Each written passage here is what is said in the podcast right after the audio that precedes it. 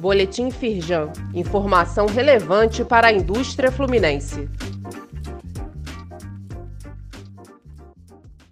Edição de quarta-feira, 10 de novembro.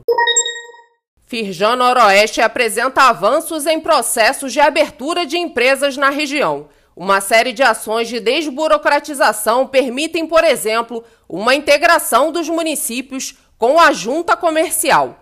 José Magno Vargas Hoffmann, presidente da Firjan Noroeste, destaca que as defesas de demandas contribuem não só com o empresariado, mas com toda a sociedade fluminense. Leia mais no site da Firjan. Cenário energético. Análise da Firjan confirma baixo risco de decretação de racionamento em 2021 a federação tem atuado de forma contundente para a redução dos impactos negativos da crise energética para o setor produtivo. A entidade defende a reimplantação do programa de redução voluntária da demanda e a modernização dos modelos de formação de preço da energia. Leia mais no site da Firjan. Industriais seguem otimistas no estado do Rio, aponta a pesquisa da Firjan.